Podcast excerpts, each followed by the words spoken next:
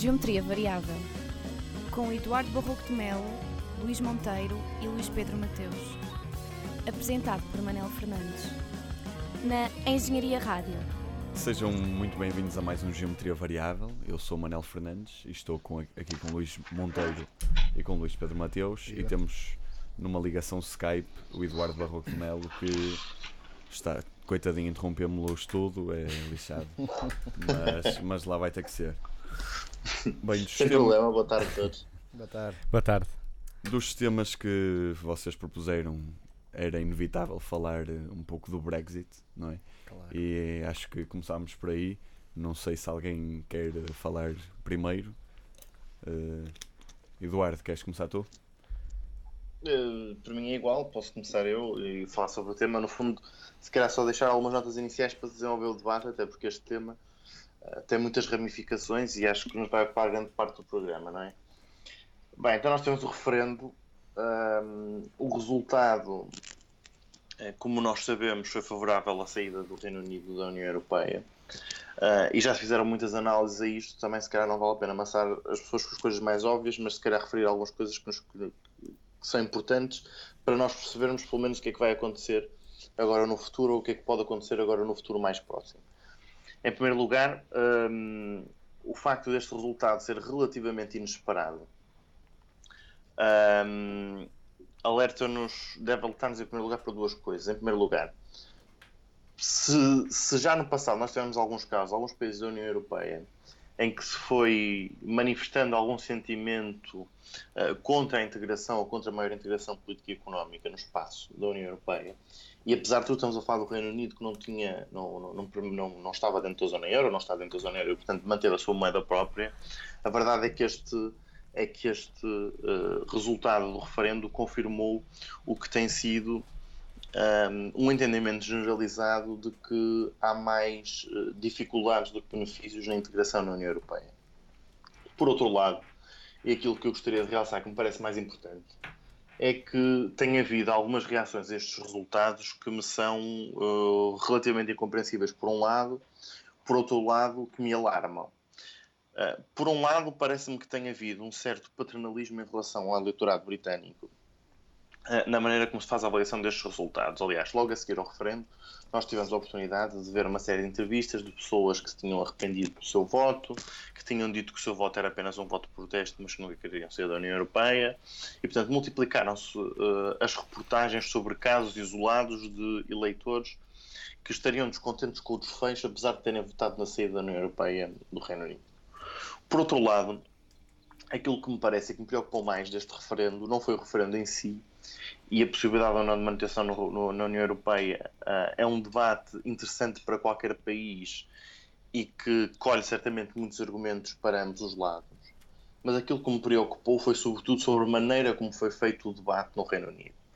Parece-me que, infelizmente, quer à esquerda, quer à direita, E foi interessante ver que, quer à direita, quer à esquerda, havia grandes divisões sobre quais seriam as posições que, que, que, que se deveriam defender uh, em relação a este referendo.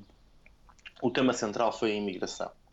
Uh, acho que de alguma maneira se disputou a permanência ou não, ou não na União Europeia em, em torno de uma ideia mais pró-solidária na recepção de, de refugiados e de imigrantes e numa numa ideia mais conservadora sobre uh, a possibilidade de fechar uh, ou ter maior controlo sobre, sobre a migração uh, no Reino Unido e muito centrado especialmente naquilo que é um argumento relativamente clássico dos partidos mais conservadores no que toca à imigração, que é o facto de haver uma grande imigração desqualificada que roubaria trabalhos aos, aos cidadãos britânicos. É óbvio que, estes, que, estes, que estes argumentos são relativamente comuns em todos os países, não são argumentos particularmente novos, mas eles inquinaram desde o início do debate, porque de facto nós não conseguimos uh, assistir àquilo que aconteceu no Reino Unido, a um debate sobre uh, quais são as vantagens ou não de estar na União Europeia. Não conseguimos perceber de facto se a maioria daqueles que, que se organizaram nos movimentos a favor ou contra o, o, a permanência no Reino Unido uh, partiam, sobretudo, ou não, de posições mais uh, políticas do ponto de vista um, das vantagens que, que, que, há na circulação de pessoas e bens, uh, naquilo que são algumas regulações ou regulamentações uh, transnacionais, nomeadamente sobre um, acordos de, de, regulação do mercado, acordos de regulação. Um, até, por exemplo, protocolos de, de, de, saúde, no caso, por exemplo, regulamentos farmacêuticos, regulamentos de, de higiene e segurança no trabalho, etc e partimos sobretudo para um debate inquinado, como eu disse no início. E isso preocupou-me bastante, porque aquilo que nós temos assistido, e isso também, obviamente, nós, nós não conseguimos uh, filtrar o que é ou não exagero dos mídia e o que está de facto a acontecer no Reino Unido, mas a verdade é que, a par daquelas reportagens que eu disse sobre os cidadãos arrependidos com o seu voto, nós temos assistido a uma série de, uh, de relatos que se focam sobretudo no aumento de casos de xenofobia no Reino Unido, uh, e nomeadamente uma, um, um, aumento bastante acentuado. Há pouco tempo li alguns números, não sei se estão corretos ou não, mas em alguns jornais britânicos que referiam que o número de queixas sobre, sobre, sobre ataques xenófobos tinha aumentado mais de cinco vezes desde, o, desde a altura do, do Brexit um, e, portanto, esse debate ficou de facto inquinado. E isto uh, leva-me a uma, uma discussão que não tem a ver necessariamente só com o Reino Unido, mas com uma discussão mais um, à escala europeia do que tem sido a dificuldade, quer à direita, quer à esquerda, de ter posicionamentos claros sobre a integração europeia.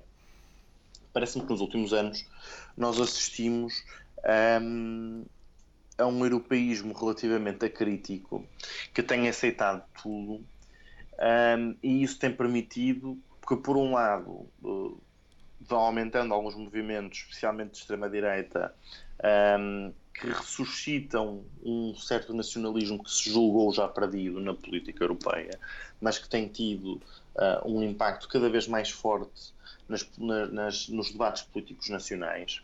E depois, por outro lado, aquilo que me preocupa é que, especialmente à esquerda, tem faltado capacidade de haver posicionamento sobre a defesa do que, do que são instrumentos de soberania, sem se perder uma perspectiva uh, mais uh, benévola, por assim dizer, sobre o que pode ser uh, positivo na integração na União Europeia. Eu devo dizer que, do ponto de vista pessoal, eu entendo um, que a União Europeia tem potencialidades, uh, sou um europeísta, mas uh, no outro dia, por acaso, li uma entrevista do, do, do José Manuel Pureza sobre, aliás, no, no, seguimento até da convenção do Bloco de Esquerda, se não estou em erro, acho que já foi a seguir, em que ele dizia uma coisa que me, que me parecia interessante, que é eh, nós não podemos pronunciar-nos sobre uh, um europeísmo no plano idílico, no plano das ideias, mas temos de nos pronunciar sobre um, um europeísmo concreto. Uh, e aquilo que me preocupa é que à esquerda nós temos tido dificuldade, em primeiro lugar, em perceber que há formas de explicar como é possível um outro europeísmo ou uma outra forma de relação entre Estados europeus que permitam salvaguardar ou até refundar o projeto europeu uh, sem com isso cairmos naquilo que têm sido os argumentos da extrema-direita e no debate da extrema-direita, explicando também que à esquerda também há espaço para uma, para uma certa defesa do Estado-nação em algumas coisas que eu julgo que ainda devem cumprir, uh, ou devem ser cumpridas ainda algumas funções pelo Estado-nação, mas que um, neste momento não nos têm não, não tem transparecido para as pessoas. E, portanto, parece-me que, eh, especialmente à esquerda, mas não só, tem havido uma grande dificuldade uh, dos diversos partidos se afirmarem ao mesmo tempo críticos deste europeísmo concreto que nós temos hoje em dia, sem ao mesmo tempo uh, parecer que não acreditam uh, totalmente no, na possibilidade de um projeto europeu que possa, ser que possa ser diferente. Eu acho que aqui, do ponto de vista, eu acho que é muito difícil, aliás, nós conseguimos fazer esta distinção, porque a maior parte dos países, como é o caso de Portugal, estão integrados numa moeda, numa moeda única. Mas a grande dificuldade que nós temos hoje em dia é conseguir separar aquilo que é a União Europeia da moeda única. E isso uh, representa uma dificuldade para o debate político, porque nós não conseguimos, ao mesmo tempo, explicar às pessoas que há argumentos políticos substantivos para uma maior integração comunitária das diferentes comunidades um, da União Europeia, sem ao mesmo tempo uh, conseguirmos explicar que eventualmente nós temos que rever a construção da moeda única, porque a moeda única, enquanto instrumento económico, tem falhado no serviço dos interesses das diversas populações. E parece-me que essa é a maior dificuldade. E só para me calar, para, para, para lançar o debate aí, um, queria dizer também que aquilo que me preocupa fundamentalmente neste momento é aquilo que pode ser a resposta da União Europeia à, ao, ao, resultado do Brexit. Eu, aliás, fiquei, um, fiquei, devo dizer, surpreendido pela negativa, em parte, porque, quer dizer, não é que, não é que nós já não tínhamos sido negativamente surpreendidos noutras ocasiões uh, pelas instituições europeias e, portanto, se calhar isto era relativamente expectável, mas a verdade é que a resposta ao Brexit não foi particularmente positiva. Nós temos visto, especialmente, especialmente por força da Alemanha e de França, França que tem interesses muito particulares nesta questão, com a proximidade das eleições presidenciais do próximo ano, uma tentativa de expulsão rápida do Reino Unido como forma de, de alguma forma, penalizar o Reino Unido e explicar aos outros povos que não podem ter, não podem almejar a sair também da União Europeia e, portanto, tentar manter coeso algo que não é relativo, que não está neste momento coeso, que não se sente coeso, porque nunca foi construído da base para o topo, foi sempre construído do topo para a base. Um, e depois, por outro lado, sobre outro tema que eventualmente também exploraremos aqui, para além dessa primeira resposta nos debates na, no Parlamento Europeu, a seguir nós temos tido dois sinais que me parecem preocupantes. Um, a possibilidade de sanções a Portugal, sanções financeiras a Portugal, depois de se ter cumprido aquilo que foi o memorando da Troika desenhado e redesenhado ao longo do tempo, também com a Comissão Europeia e com o Banco Central Europeu, e portanto me parece paradoxal numa Europa que se procura mais unida, a seguir a este momento procurar sancionar um Estado que cumpriu aquilo que lhe foi pedido, uh, muitas vezes até contra a vontade da população, ou na maioria das vezes contra a vontade da sua população, uh, e depois aquilo que tem sido um, uma posição relativamente nova, que terá sido avançada até por Martin Schulz, sobre a possibilidade de se terminar a Comissão Europeia, de se acabar com a Comissão Europeia uh, e de se refundar o projeto europeu, passando rapidamente para um projeto federalista com um governo, com, com um governo internacional.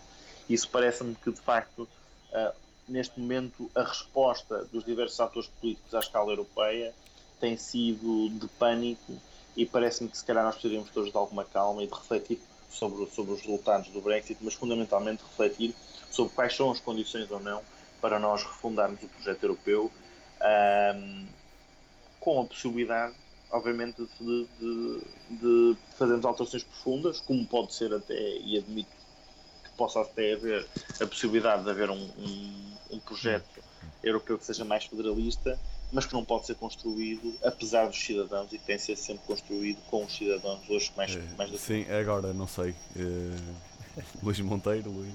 Luís Pedro, não sei posso, se posso, posso entrar eu eh, aqui para fazer uh,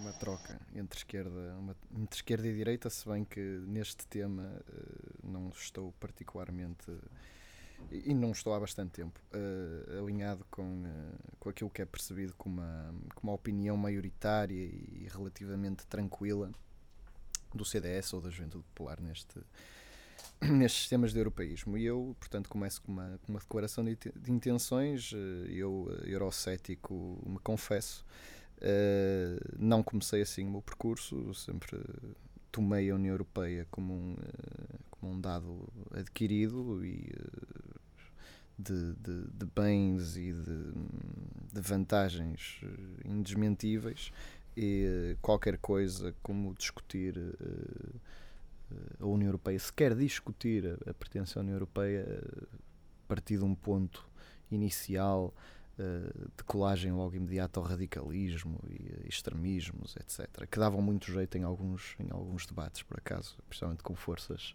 eh, com forças parlamentares como a Bloco de Esquerda ou, o Partido Comunista. Mas, de facto, da mesma maneira que eu gosto de conhecer pessoas que estejam abertas a mudar a sua opinião, eu próprio acabei por mudar a minha opinião. E não de agora, já, já, dá, já, dá, uns, já dá uns anos para cá. Uh, e uh, o, esta saída do Reino Unido, uh, que concordo, até a, mim, até a mim me surpreendeu, apesar de fazer algum wishful thinking, de, de achar que provavelmente a melhor coisa que poderia acontecer na União Europeia seria um susto destes, um, dado que empecilhos anteriores de, de, de chumbos a, a referendos de, tratados constitucionais já tinham sido chumbados e a resposta, e a resposta não foi claramente a, a de reagrupar, pensar, refletir, será este o sentido que queremos, mas pelo contrário foi sempre e em qualquer, em qualquer lomba que se apanha, a resposta tem sido sempre mais integração, mais Europa, apesar de.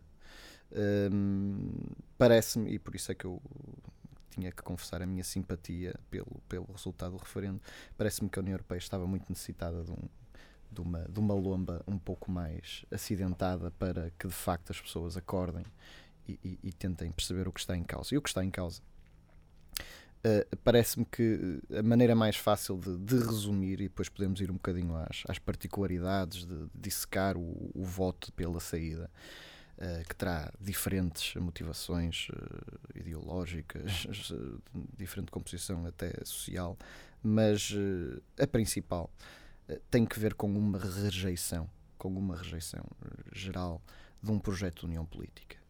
Uh, e esse projeto de união política uh, da Europa tem sido cavalgado principalmente nos últimos 22, 23 anos, pós-Maastricht, e hoje em dia, pelas novas gerações, pela minha geração, pela nossa geração, é uma coisa que é vista como, como a maior das naturalidades, mas como, como se isto sempre tivesse existido e como se o, o ponto natural de, de uma existência entre Estados na, na, na, Europa fosse aquilo que hoje é a União Europeia. E não é preciso fazer um pouco o estudo da história e perceber que isto é uma coisa até dentro do próprio projeto europeu de colaboração e de, e de relacionamento entre os Estados. Este projeto claramente definido e manifestado como União Política, uh, de rumo a uma União Política e Económica, é um projeto relativamente recente eu vejo, agora dissecando as, as razões, as razões de, da saída dos britânicos, eh, não tendo aqui, como disse bem o Eduardo, não havendo assim dados muito, muito esclarecedores sobre, sobre que, que nos consigam dizer o que é que pesou mais, eh, eu acho que seria sensato pensarmos que tudo terá pesado um pouco. Uh, terão havido certamente sensibilidades despertadas por, por alguns discursos uh, populistas e a roçar o xeno, o xenof a xenofobia. Um, terão havido também com certeza, e ouvi, por acaso eu ouvi ainda dois ou três debates uh, entre as principais figuras, uh, uma, uma articulação bastante, bastante focada na questão de soberania. Uh, e nisso, no pensamento e na psique do, do, do, dos britânicos, é uma coisa que lhes diz muito. Mesmo, mais uma vez, temos que revisitar a história. Eles ainda, ainda hoje se orgulham muito da, da, da sua postura na Segunda Guerra Mundial, com todo o continente, com todo o continente praticamente ocupado ou neutral naquilo que não estava ocupado, e eles serem aqueles que se rejeitaram, até em relação a Napoleão. Portanto, eles têm uma, uma psique coletiva de. Um, alergia a continentalismos e uniões, uniões continentais. Portanto, isso, a história, a história mantém-se sempre, na, de certa forma, na, na, mentalidade e no subconsciente de um povo e penso que isso também terá, terá sido certamente um, um, um argumento a ter em conta. A, a, o ridículo, o, a ridicularização de, da burocracia de Bruxelas, de certo que também, também, que também jogou jogou a sua, a sua, a sua, a sua importância neste, neste, neste, neste debate e nesta decisão. Uh, mais recentemente, internamente, a questão do, da ingerência do tribunal, dos tribunais europeus e dos juízes europeus em, uh, em questões que os britânicos percebiam que os seus tribunais de common law já estariam mais que, mais que resolvidas e que não veem com bons olhos essa, essa interferência, essa ingerência externa. Portanto, vários pequenos, vários pequenos dados que cada um isoladamente poderia não parecer uh, o suficiente para uma decisão tão drástica, uh, provavelmente terão sido um pouco aquela alegoria do copo, uh, do copo ter finalmente transbordado e, e, e ter-se saído desta eh, ter saído desta decisão. Uh, e depois também, claramente, também não há que ignorar isso, uma, uma grande declaração antissistémica. Eh, não deixa de ser fascinante, pelo menos para mim é, que uh, numa, numa decisão eleitoral em que claramente o sistema, o status quo, uh, fez uma grande pressão mediática, os grandes líderes políticos dos maiores partidos, os maiores empresários, as, os maiores grupos de mídia, tudo fazer uma campanha muito ativa pelo, ou a declaração muito, muito clara pela, pela permanência no, no Reino Unido, não deixa, do Reino Unido na União Europeia, não deixa de ser surpreendente, ainda assim que o povo, e a maioria, quando o povo foi escutado, uh, tenha decidido uh, no, pelo, pelo caminho contrário. E isto, de facto, parece-me, pelo menos, demonstrar que, pelo menos no caso britânico, não são assim totalmente permeáveis a, a, àquilo que às vezes a gente fala da, da manipulação, do, da manipulação que, que, pode existir coletiva por parte dos, dos, meios de comunicação e dos políticos e dos grandes grupos económicos. Portanto, neste aspecto acho que ficou claro que se assim fosse o resultado provavelmente teria sido muito, muito diferente. Agora, olhar, olhar para a frente, sinais, o que é que daqui, o que é que daqui pode sair? Eu também, nesse aspecto, estou praticamente sintonizado de uma forma, de uma forma total, como o Eduardo disse, um, os, sinais, os sinais não parecem ser bons. Uh, seria de esperar, seria de esperar que depois de um abanão destes um, fosse a altura uh, das principais uh, cabeças e ideólogos, teólogos, eu diria mais, uh, pela, pela união política, pelo aprofundamento das, das, da, união, da união entre os Estados um, que fizessem, já que estamos a falar do Brexit, aquilo que eles chamam um reassessment uh, de prioridades. E uh, claramente não é isso que estamos a ver. Estamos a ver por parte dos federalistas.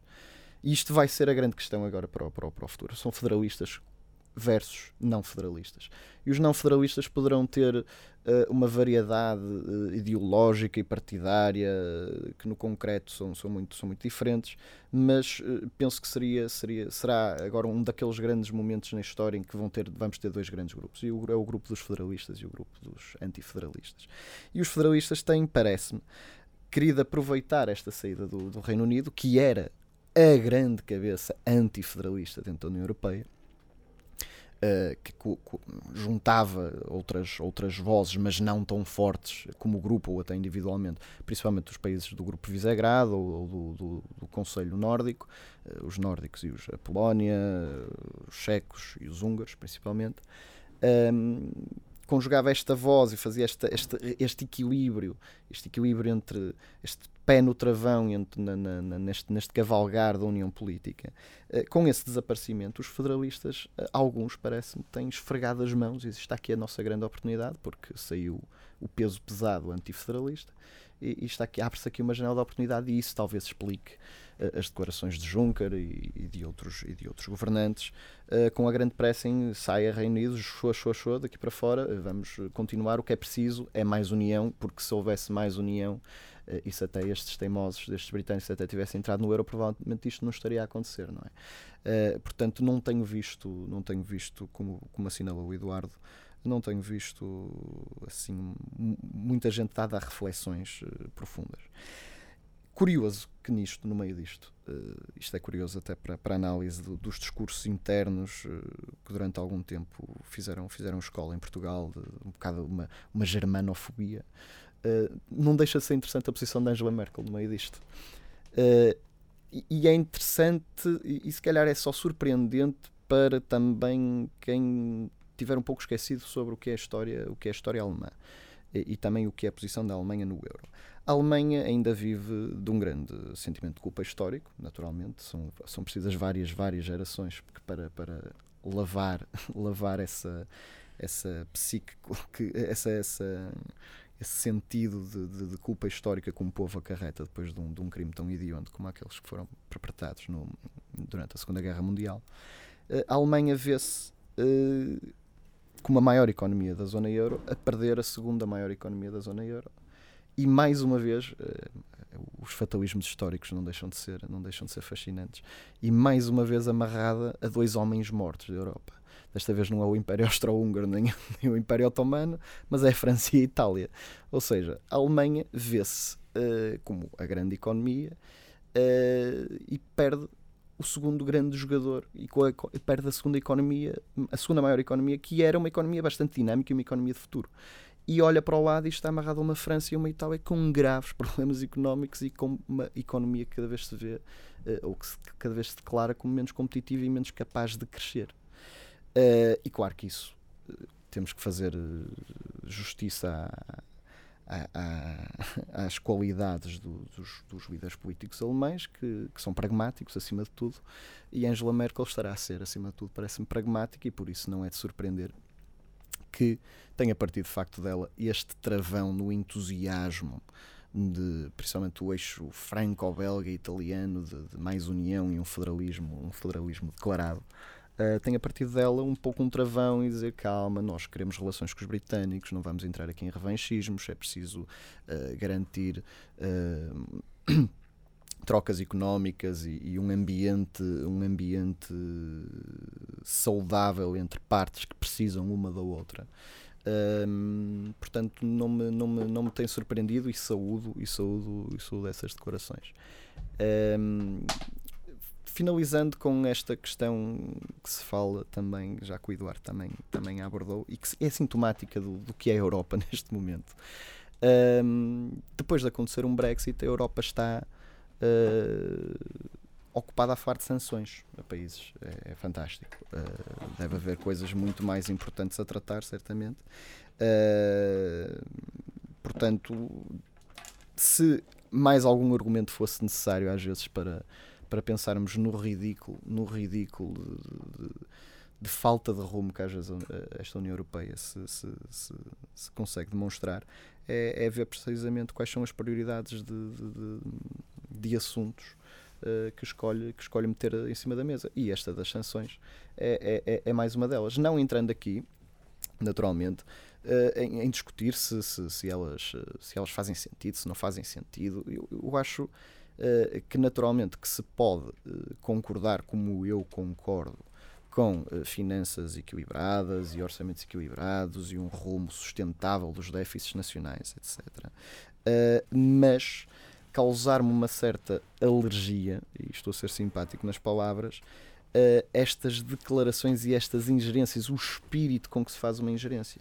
Uh, reparemos que neste, neste caso, e não queria aqui estar a desconversar muito, mas já, já que abordei ligeiramente, também deixava já a minha, a minha machadada sobre o assunto, uh, que é a seguinte: apesar de até parecer claro que este período de prorrogação de, de, para a decisão de, de, se vai haver sanções ou não para Portugal.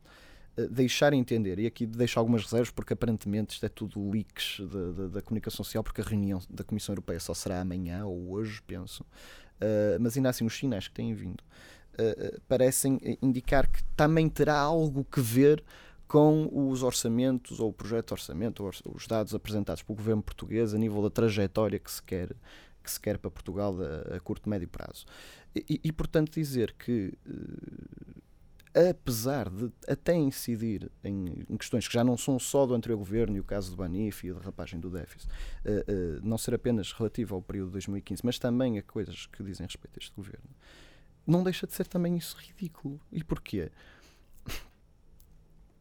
porque volta atrás, mesmo tendo simpatia com uma trajetória de, de, de, de fiscalidade responsável e de contenção de, despesa, nós neste momento estamos perante uma União Europeia e uma Comissão Europeia que se pronuncia e ingere e ameaça e, e coage e, e tenta coagir, uh, não mediante os resultados já obtidos, mas por aquilo que projeta que poderá vir a ser.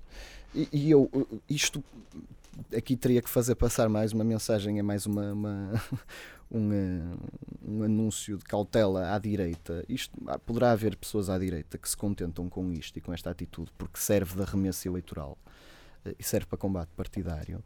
Uh, mas provavelmente num futuro próximo ou, médio em que, tínhamos, em que tínhamos numa Comissão Europeia uma maioria, provavelmente de um Partido Socialista Europeu, e procedam da mesma forma, provavelmente aí já não acharão piada e já não acharam piada, mas então, mas as pessoas, os Estados devem ser avaliados mediante, mediante os resultados obtidos, não mediante as, as projeções ou as intenções que os governos legitimamente, legitimamente eleitos eh, no Parlamento eh, queiram ou não fazer. Portanto, isto é eh, para terminar esta questão do Brexit, da minha parte, penso que estas duas questões misturam-se perfeitamente, sendo que esta última ilustra, ilustra muito claramente esta, esta desincronização uh, intelectual que graça, que graça na, na União Europeia e principalmente no, no seio da Comissão Europeia.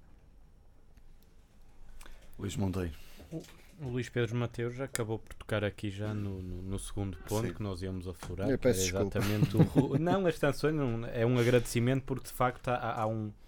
Nós vamos olhar, olhar para o Brexit é olhar para o momento que a Europa vive, não é? E portanto, o momento que a Europa vive não é só o Brexit, é um, um, um sucedâneo de acontecimentos que merece a nossa atenção, nomeadamente esta questão das, das sanções. Eu começaria não pelo início do, do, do, do Brexit, mas em primeiro lugar por uma particularidade que pode ser um totoloto da minha parte, mas que, que, que, que, acabou por puxar a minha curiosidade, mesmo na noite do referendo, quando a primeira notícia que sai diz que há à partida uma maioria pelo Remain. Uhum. Uh, uh, engraçado porque foi exatamente nessa altura em que os grandes investidores eh, britânicos fizeram os seus últimos grandes negócios com a Libra ainda a valorizar porque 3 ou 4 horas depois ela desvalorizou logo 13% ou 14%. E portanto é também um, é, é um dado curioso porque eh, de facto a, a comunicação social tem um peso gigante tem um peso gigante. Isto para chegar à questão de, de, de, que tipo de informação, de que tipo de debate é que houve em relação ao Brexit, dentro e fora, da União, dentro e fora da, da do Reino Unido, naturalmente. E, e, e, há pouco o Luís Pedro Mateus falava uh, de uma certa de um certo posicionamento anti-establishment, se pudermos assim chamar, em relação a todas as pressões diretas ou indiretas que os grandes líderes europeus fizeram para que. E mundiais. Uh, e mundiais para que o Reino Unido não, não saísse. Se por um lado isso é verdade, e há razões históricas que já aqui foram afloradas, razões históricas, razões sociais também, da própria construção do Reino Unido, etc. Também é verdade que dentro uh, uh, dos próprios partidos e dentro do jogo político-partidário uh, britânico havia muitas concepções diferentes. Ou seja, nós olhamos para o Partido Conservador e tínhamos um primeiro-ministro agora dividido, demitido pelo Remain, tinha parte do seu governo pelo Brexit. Uh, uh, e, e, mesmo o, o, o, posicionamento, e já lá irei um pouco mais à frente, em relação à, à, posição que as esquerdas tomam nisto, mas mesmo o posicionamento que Corbyn toma, que é um posicionamento muito difícil, alguém altamente crítico de uma União Europeia e depois se vê engolido numa campanha à direita pelo Brexit e Está por isso a é sofrer é as consequências internas do partido claro. agora neste e por momento. isso e por isso é que eu discordo ligeiramente quando o Luís Pedro Mateus diz que, que, que isto é uma saída com muitas razões, com certeza que é, e não tenho dúvidas que muita gente à esquerda votou pelo Brexit também. Mas o tipo de discurso que foi sendo montado ao longo deste, destas últimas semanas, um mês, dois meses, é um discurso para uma saída claramente à direita. Ou seja, nós não vemos uma reação por parte das várias esquerdas da Europa por uma saída contra o Diretório Europeu em relação às sanções, o Diretório Europeu em relação ao tipo de economia que vai sendo preparado pelo BCE. Vemos uma saída contra as cotas relacionadas com a imigração e com os refugiados, vemos uma saída contra esta forma que a União Europeia tem em relacionar-se com uma das maiores potências económicas e financeiras da Europa e, portanto, o relacionamento que o Reino Unido tem com a Europa é um relacionamento totalmente diferente, e aqui não estou a colocar um jogo político-partidário, totalmente diferente do que tem uma Grécia, uma Espanha, uma Portugal, não é? E, portanto, só essa lógica, só essa realidade faz com que a lógica da saída seja, a meu ver, uma saída muito mais próxima de um posicionamento como tem, por exemplo, hoje Marine Le Pen, que no dia a seguir defendeu um referendo exatamente igual para a França, ou de grupos de extrema-direita na Holanda que de defenderam exatamente o mesmo, e não uma saída, e obviamente aqui com todas as dificuldades que as esquerdas têm na Europa, mas não uma saída de à esquerda, ou seja, uma saída crítica do modelo europeu para a economia, do modelo político, eh, de alguma soberania posta em causa nas decisões eh, soberanas do, do, dos Estados e etc. E portanto é por isso que eu, por exemplo, sou crítico uh, e afasto-me, por exemplo, da posição que o Partido Comunista Português tomou logo no, no, no, na manhã do Brexit, na manhã da, em que soubemos o, os resultados das eleições. Tanto João Ferreira, uh, do Parlamento Europeu, como o próprio Comitê Central do Partido Comunista, louvava uh, a saída, a saída da, da, da, do, Reino Unido da União Europeia como um grande ato popular contra as políticas da austeridade, contra o diretório Merkel, e eu não me parece que seja muito bem isso. É obviamente contra um diretório alemão, mas não exatamente Sem pelas dúvida. mesmas razões. Mas não deixa curioso que o Partido Comunista faz parte da sua coerência eleitoral, de mensagem eleitoral recente, que, que inclusive os pósteres ainda andam por ali, então precisamente perto de minha casa, ali perto de Valongo uh, os pósteres, uh, a linguagem muito clara da política patriótica esquerda, e resgatar sim. o país e sair sim, do euro. Tem sempre é, uma posição muito mais Portanto, soberanista um discurso, e patriótica. Um discurso, de certa forma, nacionalista mainstream, porque sim, tem representação parlamentar, tem estado muito, muito na voga dentro do PCP. Exatamente. Não. Diz, diz, diz. Mas se me permitem, se me permitem só, só dizer uma coisa, eh, o Partido Comunista Português uh, podendo-se ou não criticar a forma como transmite essa mensagem, tem sido dos poucos partidos à esquerda, quer em Portugal, quer no resto da Europa, que tem conseguido, uh, obviamente uhum. dentro das suas limitações, transmitir uma mensagem de defesa da conservação da soberania como um instrumento importante da valorização democrática, ao mesmo tempo que defende um discurso globalmente de esquerda. E isso não é de sumenos. Eh, porque se é verdade que nós em Portugal temos sempre a tentação de dizer que o Partido Comunista Português é aquele uhum. que permite que em Portugal não floresçam outros movimentos mais radicais à direita, porque concentram nele pragmática, acima de tudo. A verdade é que não fazem isso de forma inocente. Acima de tudo, pragmática. Sim, sim, sim. e bastante interessante. Poderemos até. aprender e com o qual, se calhar, até tático, poderíamos aprender. Parece-me sempre uma posição também demasiado fechada, e aí é que eu entraria sobre o debate às esquerdas. Claro.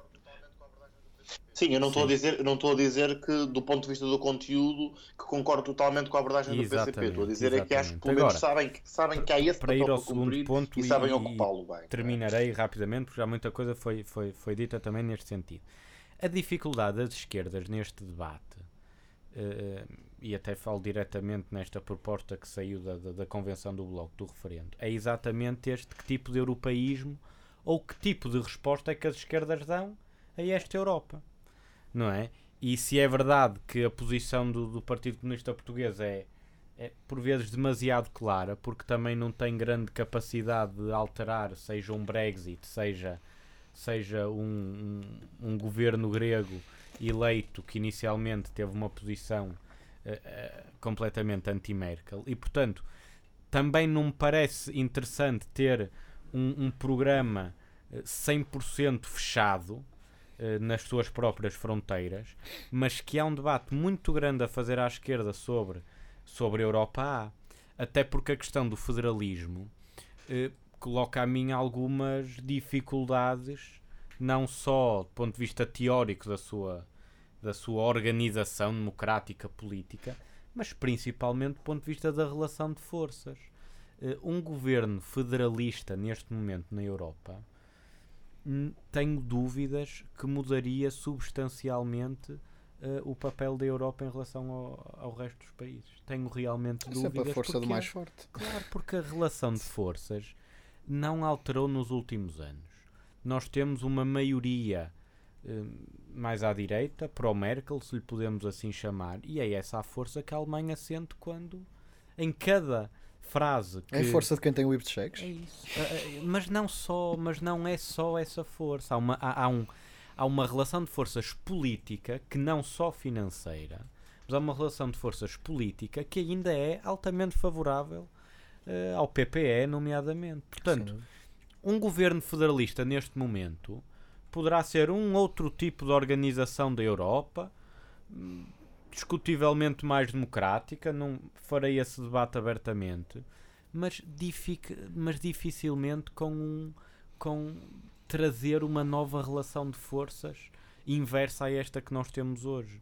O que falta hoje na Europa é isso, é, é fazer o debate pela base, é não haver apenas um governo que queira reverter as políticas de austeridade em Portugal, não basta apenas ter um governo grego esmagado uh, pela, pela Alemanha nas conversações e acabou por ter de capitular em, muita, em, em grande parte a sua linha política.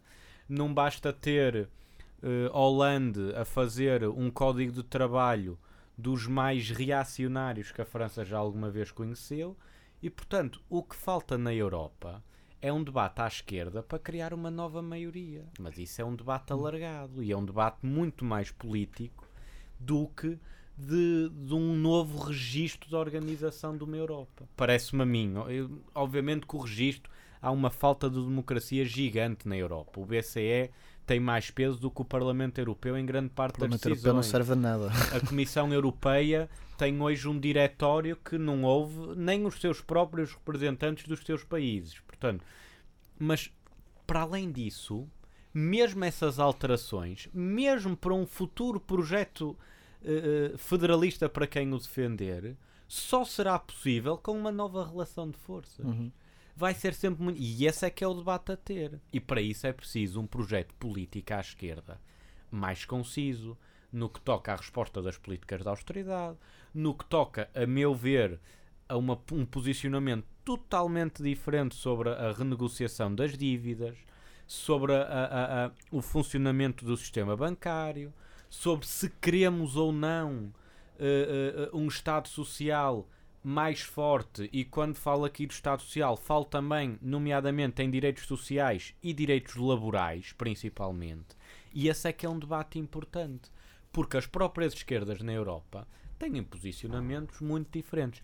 Ao contrário, obviamente não, não, não vou colocar no mesmo, no mesmo saco uma, uma extrema-direita da Le Pen nem o PPE, mas ao contrário, o PPE e os partidos mais conservadores têm um posicionamento muito mais articulado sobre algumas destas matérias. Eh, e falta isso à esquerda, se bem que é um debate, um debate profundo a ter e onde os partidos socialistas têm um papel importante se o quiserem ter. Uhum. e que eu acho que devem que eu acho que devem ter. E portanto este é um debate sobre europeísmo. E, e já para saltar para o próximo ponto se, se- se me permitem até já porque foi aqui falado das sanções. O debate do Brexit é um debate sobre as sanções. Quando, quando o Reino Unido ameaçou sair da União Europeia eh, em, os grandes líderes europeus sentaram-se à mesa para ver o que é que lhes podiam oferecer para eles não saírem. Eh, mas se houver um posicionamento de um qualquer país, eh, eh, nomeadamente Portugal, Itália, Itália não, mas Portugal, Grécia, Espanha, com um posicionamento crítico à União Europeia, ou que não seja da mesma cor política ou partidária do- dos governos que lideram a Europa, a resposta são sanções e programas de ajustamento sobre hipotéticos falhanços da política governamental. Eh, eu não sou não, não sou bruxo nem lanço cartas e portanto não me vou atrever a fazer uma leitura sobre números que ainda não conhecemos. Também não sou economista, tenho, admito, alguma dificuldade em analisar parte desses indicadores. Mas do ponto de vista político, a resposta que a Europa está a dar é uma resposta de um desnorte político completo. Há um fanatismo político e ideológico com a forma como a Europa se deve arquitetar, nomeadamente em relação à sua economia e à sua grande finança, porque é disso que se trata. A questão das sanções é uma. É, é- é uma razão direta sobre a forma como as economias vão ou não responder às economias centrais. Eu não tenho dúvidas nenhumas disso, nomeadamente pagamento de juros, pagamento de dívida e etc. Eh, e torna-se ainda mais fanatismo ideológico quando, na mesma semana em que o Ministro das Finanças alemão basicamente vai para além uh, daquilo que, que seria, ainda que já de uma forma provocatória, um conselho ao Estado português ou ao governo português. Nessa mesma semana, sabemos que o banco, neste momento, que pode ter uma das maiores quedas de sempre é o Deutsche Bank. Alguma coisa está mal numa Europa, onde o Deutsche Bank e o BNP Paribas arquitetaram os seus lucros nos últimos dois, três anos à custa, em grande parte, das dívidas soberanas dos países periféricos, que continuam em grandes dificuldades financeiras por falta de financiamento e por negócios e investimentos que fizeram e foram falhados. E portanto, que, que Europa é esta? Onde é o Deutsche Bank a responder indiretamente às sanções e é o Deutsche Bank a responder uh, indiretamente ao Estado português. E esse é que é um debate da Europa. A Europa, acima de tudo, e termino com isto, tem de ter um posicionamento diferente sobre o funcionamento do sistema financeiro. E enquanto não fizer isso e não enfrentar o, o grande poderio, nomeadamente do Deutsche Bank e do BNP Paribas, será muito difícil construirmos uma Europa, seja ela federalista, ou seja ela com, com estados soberanos mais, mais fortes. Será, será uma impossibilidade, na minha opinião. Será uma, será uma impossibilidade. Eu deixaria aqui, esqueci-me, quer dizer, não me esqueci, esqueci-me propositadamente que, que é no final, porque já em discussão com alguns, com alguns colegas, colegas meus e amigos da, da mesma cor política, ou no mesmo campo político, um, que europeístas se confessam e, e, têm sido um pouco surpreendidos pelas, pelas minhas posições mais vocais recentes eh, sobre, sobre esta decisão do Brexit. Uh, eu seria um pouco consequente e provocador e fazer aquilo que, o Luís estava aqui a, a, a clamar em, relação às, às esquerdas, uh, por, uma, por posições bem definidas e, mais, mais concertadas sobre que, que, que, que rumo dar a que rumos possíveis dar, eh, para dar a uma União Europeia, eh, eu diria que isso também, eh, que isso também é necessário. principalmente naqueles que são os campos, ou normalmente são classificados como os campos, ou como os partidos, como os grandes partidos de, catch-all, os partidos do centro, centro-direita e centro-esquerda. E neste caso, olhando para os de centro-direita do PPE, eu penso que seria interessante uma reflexão interna uh, e abandono da retórica uh, de que qualquer anti-europeísmo, uh, que, que, é que, é um, que é um termo que a mim me mete, mete alguma impressão, que uma pessoa fosse anti-Europa só por ter dúvidas e, e, e consternações em relação à União Europeia. Um, abandonar essa retórica de radicalismo, de dizer que pá, questionar é radical, isso é extremismo. Uh, e mas pensarem. Questionar é radical. Sempre, mas podiam questionar até de um ponto de vista de, de, de, de pontos ideológicos claro. que são, estão sempre na ponta da língua para qualquer partido de centro-direita, de, de índole democrata sim, cristã, sim, sim. como a subsidiariedade e a descentralização. E olhar para o que é a União Europeia atualmente e o que é a Comissão Europeia e questionar só nesses dois pontos. Onde é que está a subsidiariedade e onde é que está a descentralização. Claro. E eu acho, e por isso em coerência tenho defendido isto, acho que subsidiariedade e descentralização implica, muito concretamente no seio da União Europeia, mais Conselho Europeu e menos Comissão Europeia, e implica uma revisão drástica do projeto do, da moeda única. Uh, penso que, que, que, foi tentado, uh, foi falhado, uh, principalmente naquilo que são as economias periféricas. Uh, penso que já estamos num ponto, penso não, isto, é, isto é, acho que é, é evidente, uh, estamos num ponto em que as próprias economias mais ricas também começam a ser prejudicadas porque estão amarradas a questões de, de, de, de ciclo vicioso das periferias claro. e, e so, acabam por ser elas que, como eu disse há bocado, que depois passam um cheque e os próprios eleitores depois dessas economias mais ricas pedem pedem, uh, pedem responsabilidades e não acham assim tanta piada estes, estes bailouts, estes resgates uh, eternos. portanto, eu acho que deveria partir também de, destas forças moderadas. se bem que em Portugal, e o Eduardo, o Eduardo falou precisamente disso, a apontar o PCP como um certo estanque de, de, um, de, um, de, um, de um argumentário eurocético, declaradamente eurocético e, e, e, e, nacional, patriótico, mas isto não é verdadeiro, isto não é, isto não é replicável para outros países.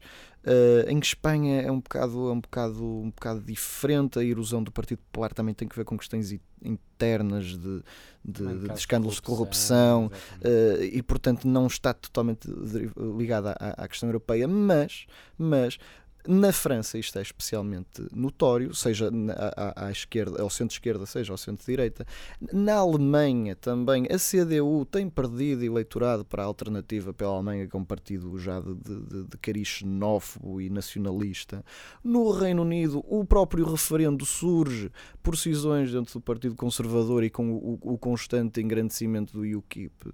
Portanto, eu acho que convém aos partidos de centro-direita e de centro-esquerda também, penso que estarão, estarão, uh, estarão uh, equiparáveis, uh, para uma reflexão, nem que seja por sobrevivência própria, porque há um, é uma questão de tempo, é um relógio que está a contar. A, a, levar a cada, a cada onda um, um pedaço do seu eleitorado porque simplesmente porque é um tabu falar disto, é um tabu. Não questionamos Uh, isto, podíamos pegar num discurso do Salazar, naquele aquele famoso discurso de, na varanda, que não discutimos isto, não discutimos aquilo e não discutimos aquilo outro, e metê-lo na boca dos principais líderes partidários de centro-direita e centro-esquerda europeia. Uh, em relação à União Europeia, em relação ao projeto euro, portanto, acho que, que, que ficaria com essa, com essa, com essa chamada à, à reflexão coletiva desses partidos denominados, autodenominados moderados. Muito bem, acho que para terminar, acho que poderemos falar um bocadinho, tem que ser muito pouco tempo, sobre a convenção do Bloco de uhum. Esquerda, uh, que se deu há uns dias. Sim, força, força. Oh, oh Manel, se me permites, posso só dizer uma coisa relativamente a este debate, só para fechar, porque há bocado não disse e queria só dizer isso. Um, uma coisa interessante deste debate ainda sobre, sobre o Brexit e sobre aquilo que nós poderemos também antecipar, podem ser argumentos uh, para a discussão futura sobre a União Europeia. Uh, eu, tenho, eu tenho um amigo que é, que é inglês, mas que mora na Escócia, faz parte dos verdes escoceses, e durante esta altura da campanha ele falava sobre, sobre o facto de haver uh, um argumento relevante uh, neste debate, que era o facto de as pessoas se queixarem da falta de democraticidade da União Europeia ou das instituições europeias Uh, e, portanto, lá está este argumento mais soberanista de que era necessário voltarmos a dar uh, mais, mais poder direto à, à, população.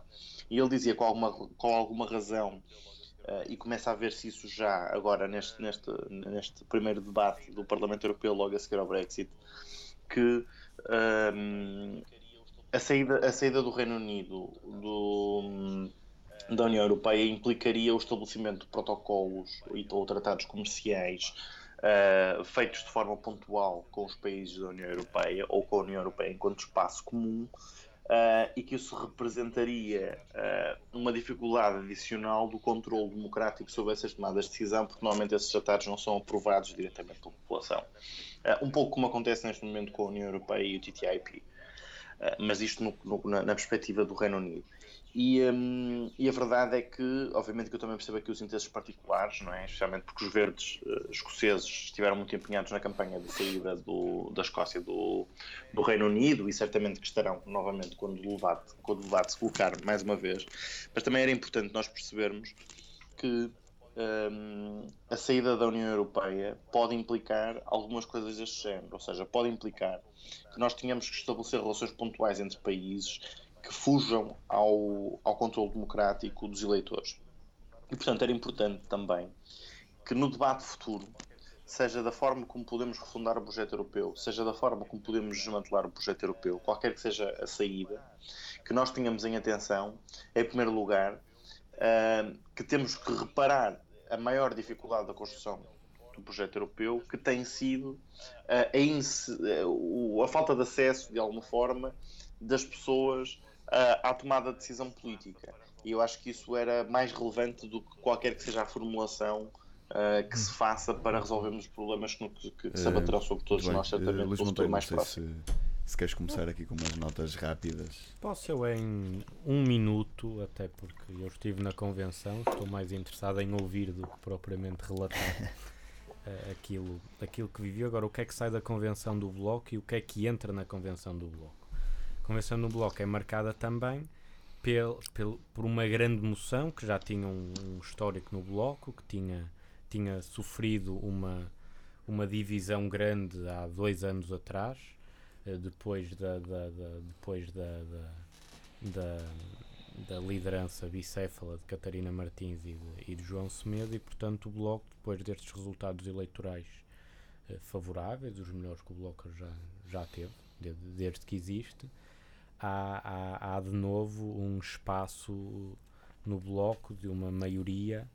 Uh, uh, que acaba por também uh, reunir grande parte daqueles que são os protagonistas dessas, dessas conquistas eleitorais e protagonistas da luta política que o Bloco tem, tem, tem feito, desde, nomeadamente até desde as legislativas. O, que é que sai do, o que é que sai da convenção? Sai uma posição, parece-me a mim, mais concreta sobre a Europa. Isto parece um bocado contradizer-me sobre aquilo que estava a, a falar há pouco mas há uma vontade por parte do Bloco. Isto é sempre muito difícil fazer um debate sobre o Bloco quando sou do Bloco e, portanto, estou a tentar ser o mais imparcial possível. Mas parece-me a mim que sai, eh, sai da convenção um posicionamento do Bloco em relação à Europa.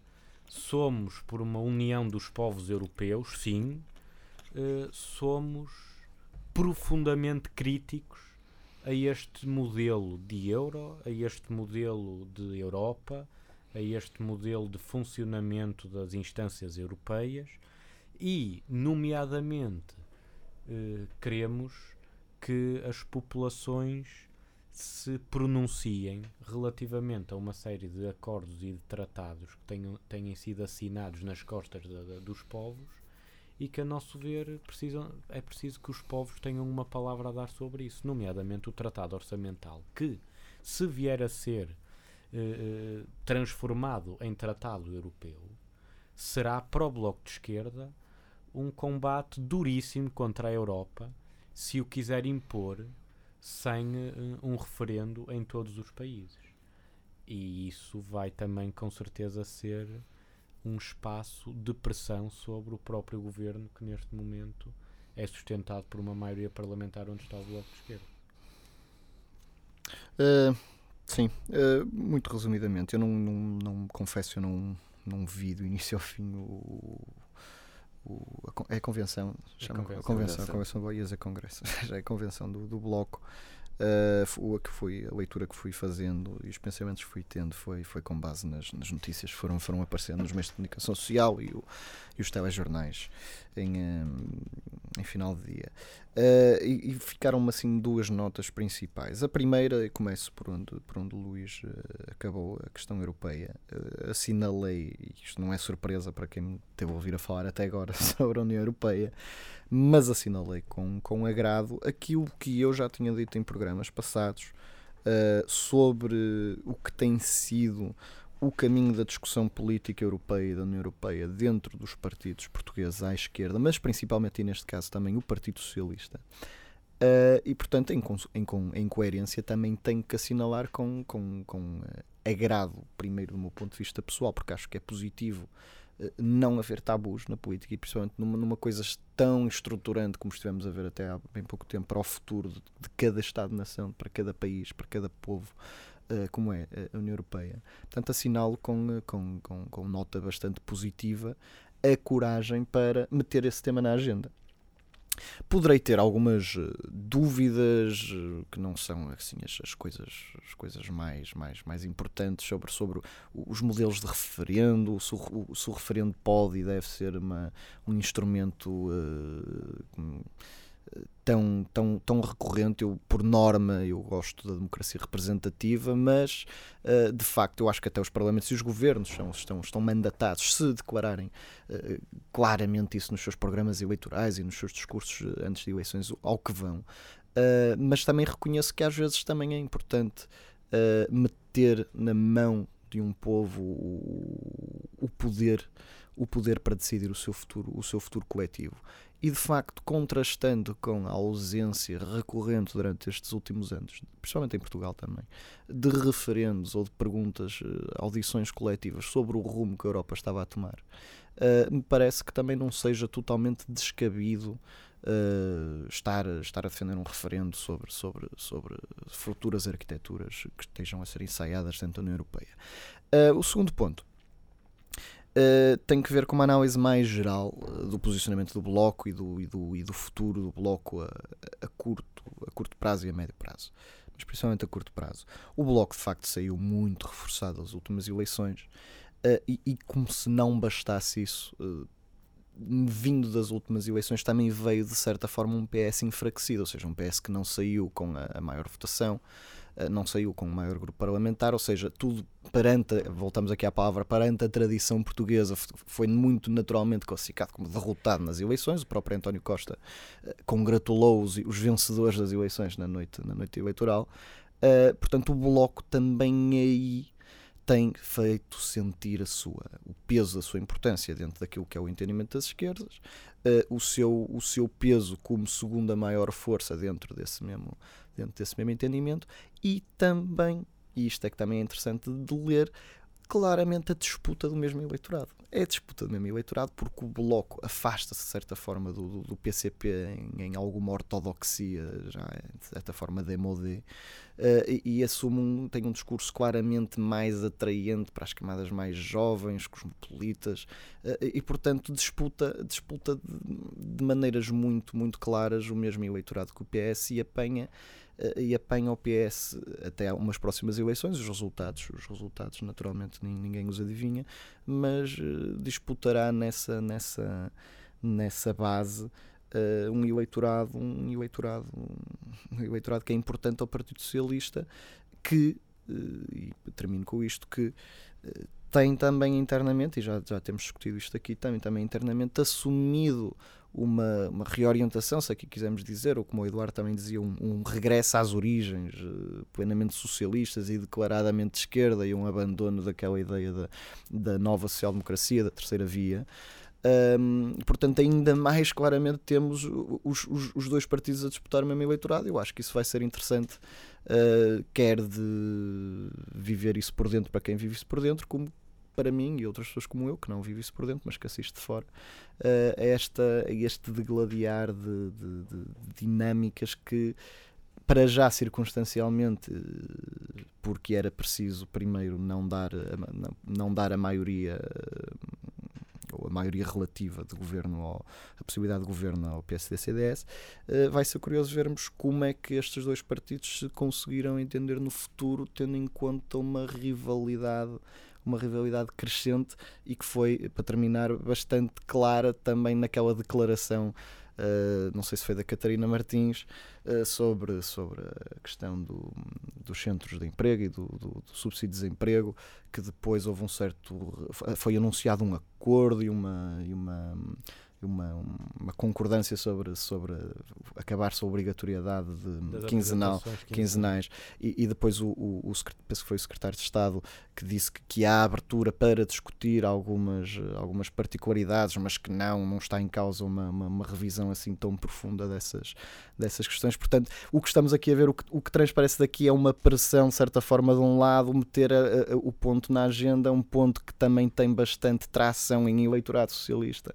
Uh, do Partido Socialista e tentar apertar. É interessante ver que, que dentro de uma mesma solução governativa, não de, de, de, âmbito mesmo no governo, mas com sustentação parlamentar, uh, ainda assim os partidos uh, conseguem fazer oposição uns aos outros, ainda assim. E eu não estou a dizer isto com, com, com tão depreciativo, uh, muito pelo contrário, eu acho que isso é positivo e, e, e, gostaria também de ver isso e gostava de ter visto mais disso na, na, na coligação na coligação PSD-CDS no passado e que fique também pelo menos como, como experiência para futuro que sejam esses entendimentos parlamentares ou até mesmo governamentais que não é de todo impossível um partido mais pequeno um partido uh, um partido que está a sustentar o partido que está a fazer a muleta ou aos partidos que estão a fazer de muleta de, de manterem a sua a sua identidade manterem a sua voz e publicamente a, a, a manifestarem como forma de, de naturalmente, de, de condicionamento do rumo governativo.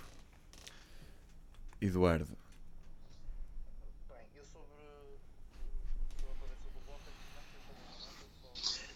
Bem, eu sobre, eh, sobre a convenção do Bloco, antes de mais, queria fazer uma nota só sobre aquilo que disse agora o Luís Pedro Mateus e sobre aquela medida em concreto sobre, sobre a apresentação quinzenal dos desempregados. Eu devo dizer que deve ter sido, se não o melhor, dos melhores projetos que o, que o Bloco de Esquerda apresentou, porque de facto me parece absurdo que se tratem os desempregados como, um, como reclusos ou, que estão, como pessoas sujeitas a medidas de coação a ter uma identidade e residência. Quer dizer, parece-me que é um tratamento que não faz sentido absolutamente nenhum, até porque uh, acho que não é preciso muito para cruzar os dados.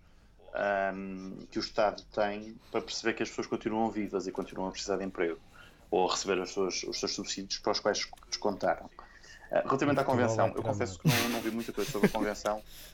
O que, o que significa, por um lado. Não, mas mesmo quem eu... não queria ver o jogo também não uh, conseguia. Nem, foi, nem foi por isso antes fosse. mas. Uh, mas uh... Não, mas, mas parece-me que a convenção do Bloco, daquilo que eu fui percebendo, teve pouca história tirando naquela declaração sobre o referendo. Um, e isso parece-me que é sinal de duas coisas. Em primeiro lugar, um, parece-me que de facto estão ultrapassadas algumas tensões internas dentro do Bloco de Esquerda, é aquilo que eu posso perceber de fora, ainda que eu ainda tenha algumas dúvidas em relação uh, às posições políticas da UDP dentro do Bloco. Um, e portanto, não sei se dentro das diversas fações do Bloco será uh, ou não aquela que estará mais contente com este, com este acordo? Parece-me que não. Com este acordo com o Partido Socialista, ou esta forma de, de, governação sustentada na Assembleia da República, mas apesar de tudo, como a experiência tem sido positiva, parece-me que não há espaço para grande discordância interna neste momento. E isso solidifica, em primeiro lugar, a liderança de Catarina Martins, que foi, como todos conseguiremos reconhecer, uma agradável surpresa nas últimas legislativas Uh, tendo em conta que não se previa que Catarina Martins, para aquilo que tinha sido a sua prestação como deputada e mesmo na liderança bicéfala, que pudesse ser uma voz forte do Bloco de Esquerda. Uh, e, portanto, parece-me que essa questão, em primeiro lugar, está ultrapassada. Em segundo lugar, relativamente à questão que foi colocada sobre o referendo, sobre a possibilidade do referendo, uh, a haver sanções, eu parece-me que todos os instrumentos que possamos ter para discutir publicamente aquilo que é o nosso papel dentro da União Europeia são positivos e, portanto, se me parece, por um lado, que as, que as declarações foram, por um lado, algo descontextualizadas pelos, pelos, pelos órgãos de comunicação social, Brexit, e por outro claro. lado, Exatamente. que têm uma dificuldade que é terem sido num momento em, exatamente que me parece que, que nesse momento um, se calhar se exigiria outra calma ou, ou, outro tipo de intervenções, apenas por uma razão muito simples, que é, claro. é relativamente fácil colar a declaração de Catarina Martins a uma série de outras declarações de, outras, de outros partidos que aproveitaram o Brexit para, para capitalizar politicamente o resultado do referendo. A verdade é que, por outro lado, também acho que nós devemos ter, obviamente, como disse, todos os instrumentos disponíveis para discutir politicamente o nosso papel na União Europeia. Quer dizer, parece-me absolutamente um, absurdo que, que, que, Portugal possa vir a ser alvo de sanções. E acho que, como eu disse há bocado, acho que nós devemos ser europeístas, mas não europeístas acríticos. Acho que dentro do Partido Socialista também se tem, tem feito esse caminho um, de haver um europeísmo de facto e não um europeísmo. Um, que não considera aquilo que é a realidade neste momento existente, não é? Um, aliás, eu acho, acho interessante que este termo tem começado a, a, a, ser referido algumas vezes. Normalmente, quando falamos dos, dos países socialistas, falamos do socialismo realmente existente e neste momento estamos numa situação do europeísmo realmente existente e, portanto, temos que avaliar o europeísmo, o, o europeísmo realmente existente. Um, e, portanto, parece-me que, obviamente, se houver motivos para nós estarmos desagradados, nós temos de ter essa discussão com serenidade, com calma e espero que, fundamentalmente, com um debate bastante mais rico do que aquele que foi tido na, na Grã-Bretanha. Embora me pareça também que aqui o propósito do referendo não seria claro, a Nem nós nunca Europeia, mas discutir uh, aquilo que poderia ser uh, a imposição ou não das sanções financeiras sobre Portugal. Sim, sim, sim, sim. Um, agora, aquilo, aquilo que, que eu acho para o futuro, porque é isso que, que, também fica da convenção, não é?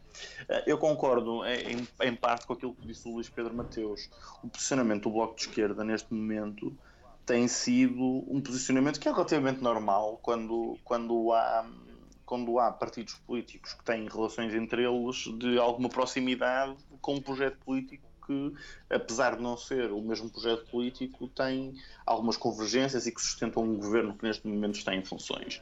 E, portanto, é relativamente normal que o Bloco de Esquerda, por um lado, tenha uma posição um, que é, não direi mais moderada, porque acho que não é o caso e não é o termo certo, mas à falta de melhor palavra, uh, um pouco mais moderada daquilo que foi o seu passado recente, como é natural que o Partido Socialista tenha uma posição a política um pouco mais à esquerda daquilo que foi o seu passado recente.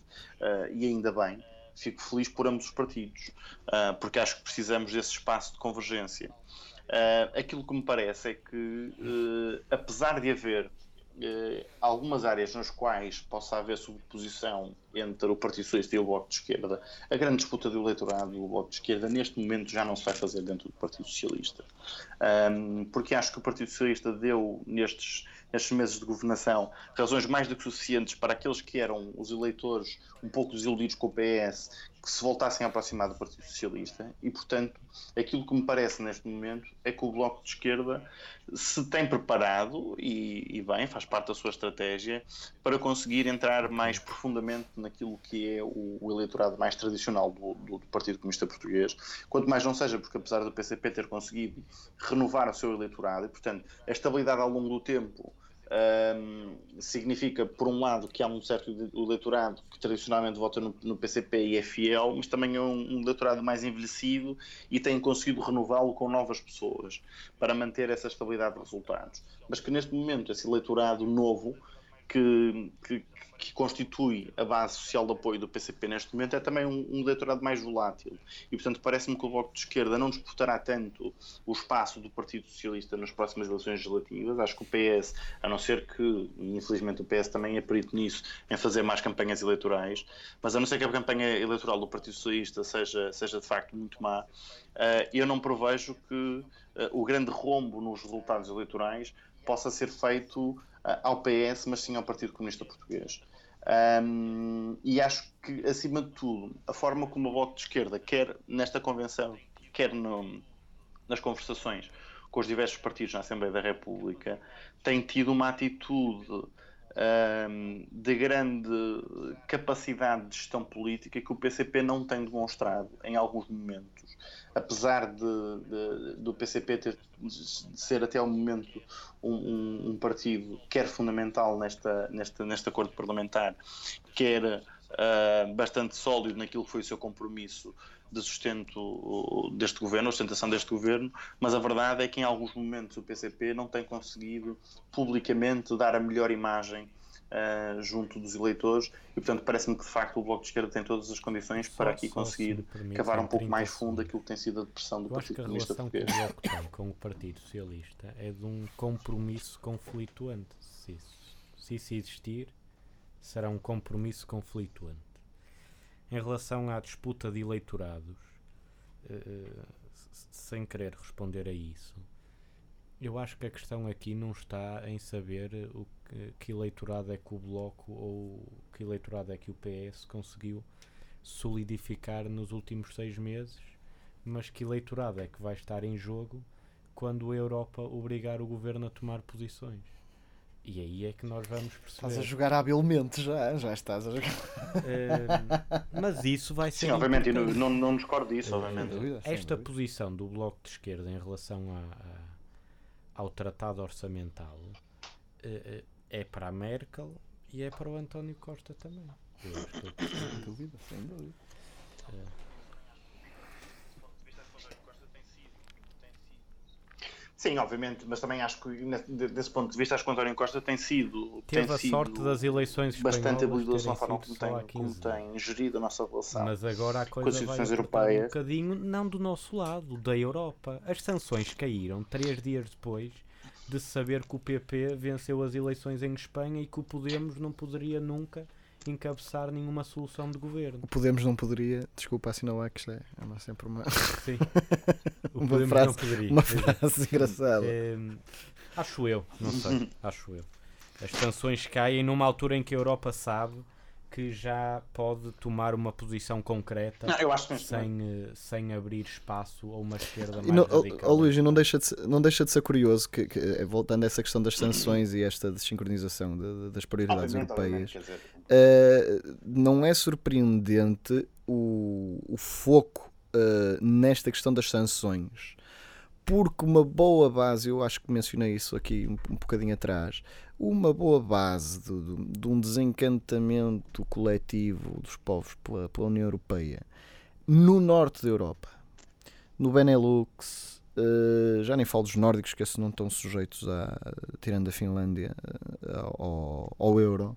Uh, mas são por razões totalmente distintas de provavelmente um desencantamento com a Europa vindo de Portugal Sim, uh, ou da Grécia ou etc. Sim, Isto tem sim, que ver com uma questão de existe uma percepção pública de desarranjo uh, governamental uh, constante e cíclico que causa um caos económico e falta de competitividade no Sul. Uh, e eles não querem mais pagar isso. Portanto, eu, eu- poderá ser interessante que, se calhar, a resposta encontrada pela Europa para isto, acho que é, é suicida, sinceramente, mas uh, a resposta que elas estão a encontrar é, é de ainda tentar segurar ou acalmar estes discursos um pouco mais, mais eurocéticos destes grupos e destes países de centro europeu e de norte europeu cujo euroceticismo ou cujo desencantamento com a Europa tem que ver com os, os constantes resgates e, e afins. Bem, eh, vamos ter eh, Eduardo. 15 segundinhos, favor. Sim, mas há aí uma. Manel, deixa-me. Posso, posso dizer uma coisa? Eu acho que o, o Luís Pedro tem, tem, tem razão naquilo, naquilo que diz, mas há aqui uma coisa que me parece importante, que é. ahm, esse, esse, o, o facto, o facto de- desta resposta ser, ser importante para segurar esses povos resulta daquilo que foi o discurso mainstream dos diversos partidos, com responsabilidade também de alguns partidos do, do, do, dos Socialist and Democrats, ahm, no auge eh, da crise financeira, porque eh, a verdade é que se nós formos a discutir, e, e especialmente o problema da, da, da, da- da competitividade das economias do Sul tem sido muito, muito utilizado para justificar sanções e para ju- justificar intervenção na política económica dos países do Sul, mas a verdade é que essa falta de competitividade resulta fundamentalmente do efeito sanguessuga que essas grandes economias industrializadas, no espaço de uma economia aberta, no- ou num espaço aberto económico como a União Europeia, produzem nos países do Sul que não têm capacidade de competir em capacidade industrial com esses países. E, portanto, se se começasse a explicar às pessoas, de facto, quais são as influências das, das decisões políticas que foram tomadas nos últimos anos, talvez esse discurso fosse manifestamente diferente. E acho que seria muito mais importante para conseguirmos construir, de facto, um novo europeísmo, eh, começarmos a Bem, explicar as eh, coisas como vamos são ter às de pessoas terminar, até já e não em função de 17 conveniências pontuais. Da hora que supostamente seria o limite. Uh, terminamos assim mais um Geometria Variável, gravado em parte aqui nos estúdios da Engenharia Rádio e em parte, pelo que pareceu no início do programa, a lavandaria do, do Eduardo. Bem, Mas não houve lavagem de roupa suja. Não. Fora, fora a lavandaria. bem, Até à próxima. até à próxima. Adeus, tchau. Até à próxima. Não. Tchau. Um abraço. Adeus.